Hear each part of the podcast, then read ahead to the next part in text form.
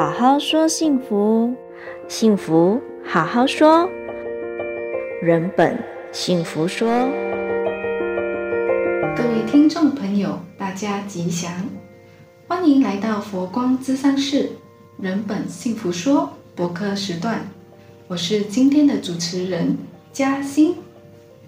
今天要谈的课题是原生家庭对婚姻的影响。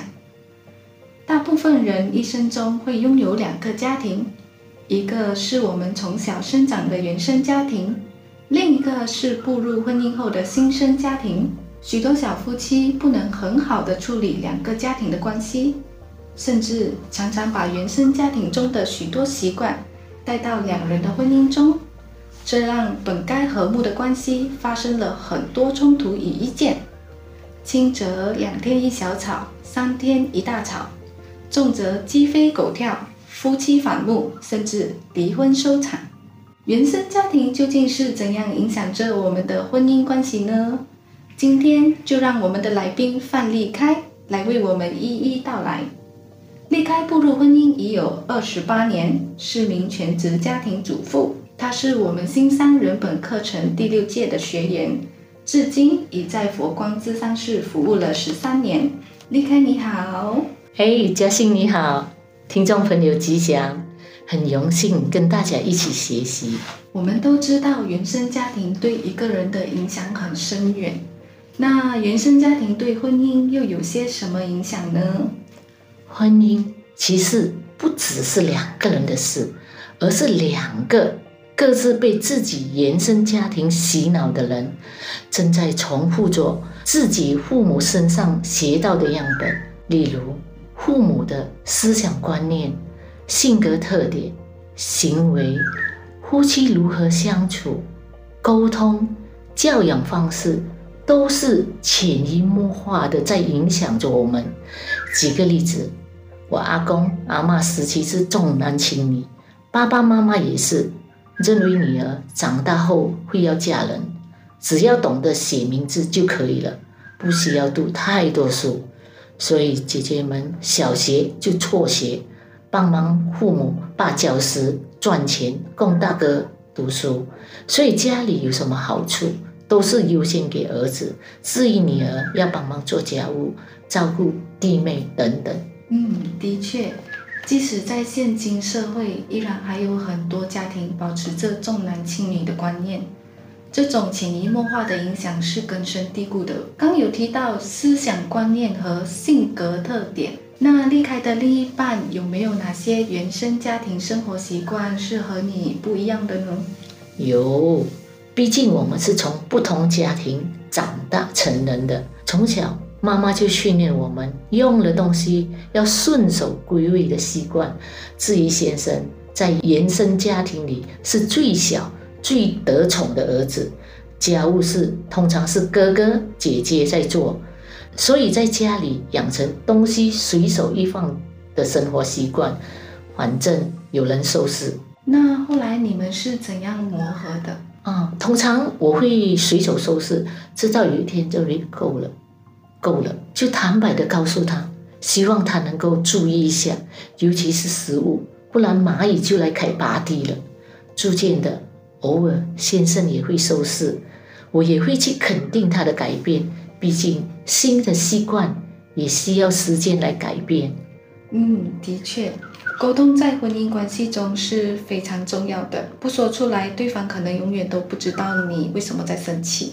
妻子一般上会有迷失，认为假如先生爱我，就应该不用我说出来，也会知道我的需要。这是很大的误区。毕竟，老公不是你肚子的蛔虫，怎么会猜到我们想要的？所以要学习讲出感觉和心里所要的。我愿意为你改变，是婚姻关系的重要的元素。那么，它会演变成为一个我为你变。你为我变的互相承诺，那是一种共处的艺术，不是盲目的单方面要求，更不是权力的斗争。为对方改变，的确是一种很直接又浪漫的承诺。那原生家庭是否有间接影响你的婚姻价值观？有，妈妈的性格很温柔，很体贴的在照顾着爸爸，也很少看到他们争吵，两人很恩爱。即使妈妈往生后，感觉爸爸会孤单寂寞，但是爸爸也没打算再分。看到他对妈妈的深情，也很感动。所以我觉得婚姻是一生一世的承诺。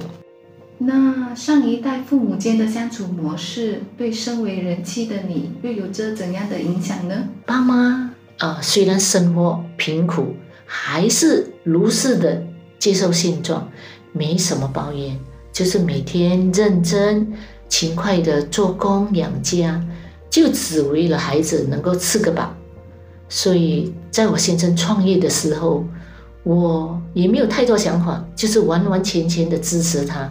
也相信，只要先生坚持、努力、认真的工作，就能看到希望。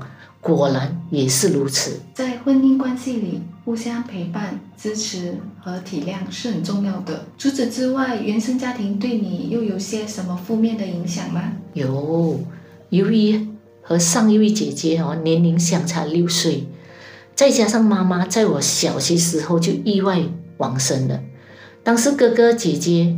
啊，忙于做工赚钱，因此我们也没有什么互动了。就这样，我就被忽略，也没看到，也没有机会沟通，所以跟兄姐的关系是疏远的。三年级时搬家，我就转校去陌生的环境，所以在学校时我也很安静，不太说话。中学时期又搬家了。然后每天除了上课、下课后就待在家里。当时哥哥、爸爸出来工作，姐姐当时也嫁了，所以一般上我都是独自一个人。一个星期，爸爸、哥哥会回家一两天。所以在语文表达方面，我是木讷的，也不能够很清楚地用语言来表达。跟别人接触，已被接触时都不自在，只是。现在的我认为先天不足，尤其在人际关系的互动，如何把话说好，后天还是可以补上。例如，我参与义工团体、佛光咨商室等等，尤其是在佛光咨商室，有家人的鼓励、包容和接纳，使得我也很放心，敞开的去分享自己的所见所闻。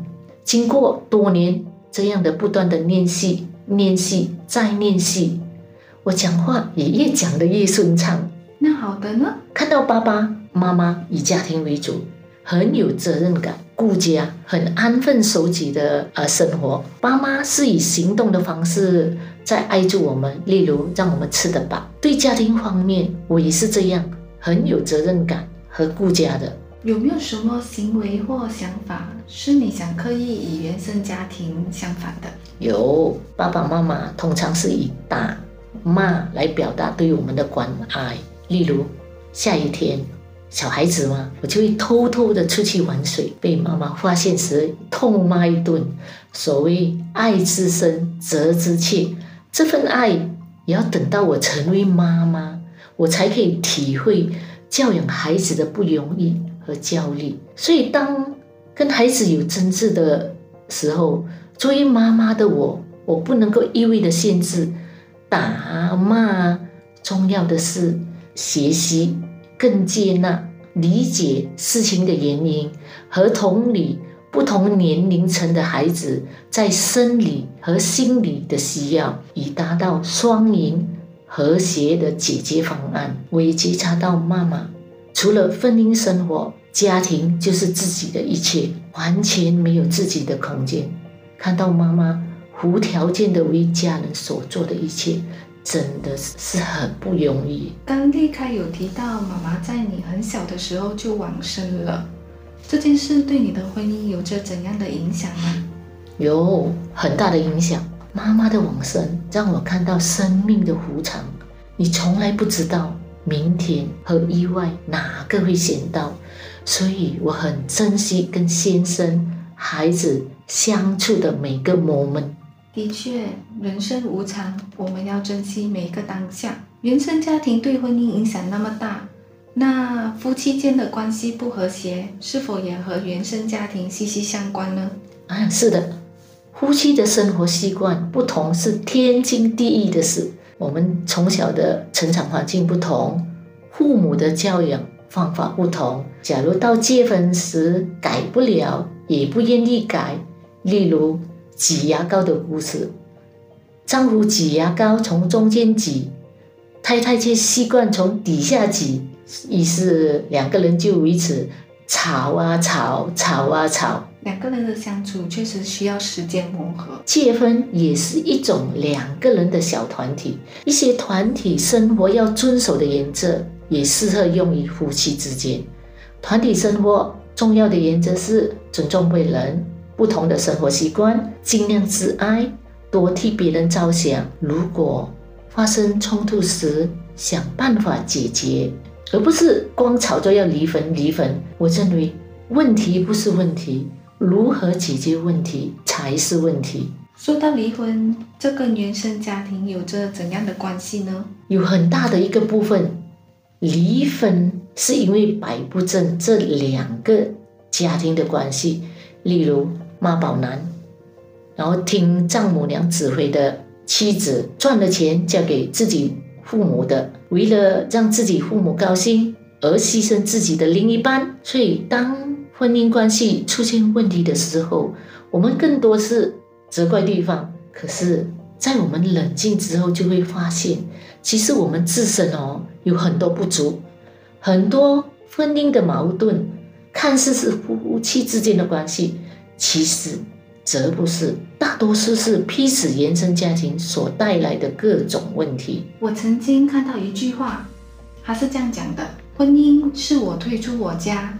你也应该退出你家，我们重组一个新的家庭，而不是我从我家退出去融入你家。在新生家庭和原生家庭发生冲突的时候，很多小夫妻都不知道该如何处理，有些选择逃避，有些选择一味偏袒。虽然知道这些方法都是不对的，但却不知道怎么做才能更好地平衡好两个家庭。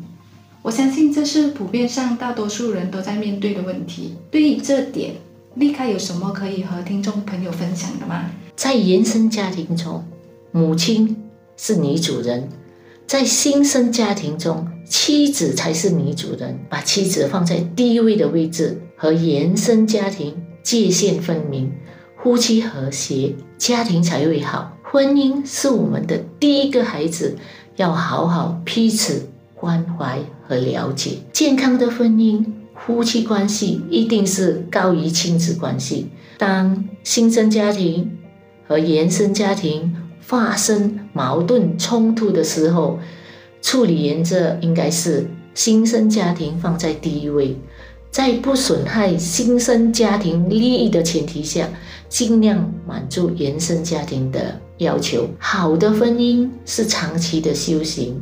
让两个人都成为更好的自己。是的，只有平衡好两个家庭，才能让我们的人生更幸福圆满。那有什么方法能够提升我们的自我觉察，摆脱原生家庭对我们的负面影响吗？我们可以通过阅读、上课、进修，然后自我疗愈，然后反思和学习，我们重新选择和重建我们要的。健康、幸福、美满生活。那当我们面对这些负面影响的时候，我们又可以怎样应对呢？其实，原生家庭影响每个人的成长，它是我们的避风港，也是有些人甚至被家伤害。我个人认为，婚姻也是修复早年爱的缺失的管道之一。婚姻是由爱组成的。婚姻就是第二次的养育，有一个足够爱你和懂你的人，可以协助你脱离原生家庭的影响，让你重新相信自己值得。所以，老师、好朋友、学校、社会、贵人、伴侣，是人生接力赛的另外第二、三、四、五、六棒。我们有很多次。被疗愈的机会。的确，虽然人们常说幸运的人一生都被童年疗愈，不幸的人一生都在治愈童年。但是原生家庭只会影响我们一阵子。千万别让它影响我们一辈子。听了立开的解说后，相信大家对于原生家庭与婚姻之间的关系有了更深的认识。在这里，我们谢谢立开接受我们的访谈，谢谢立开，谢谢嘉欣，谢谢听众朋友们。若您现在处于需要有人聆听或理清思绪的阶段，可以拨打佛光之上市的热线或预约面谈。好好说幸福，幸福好好说，人本幸福说。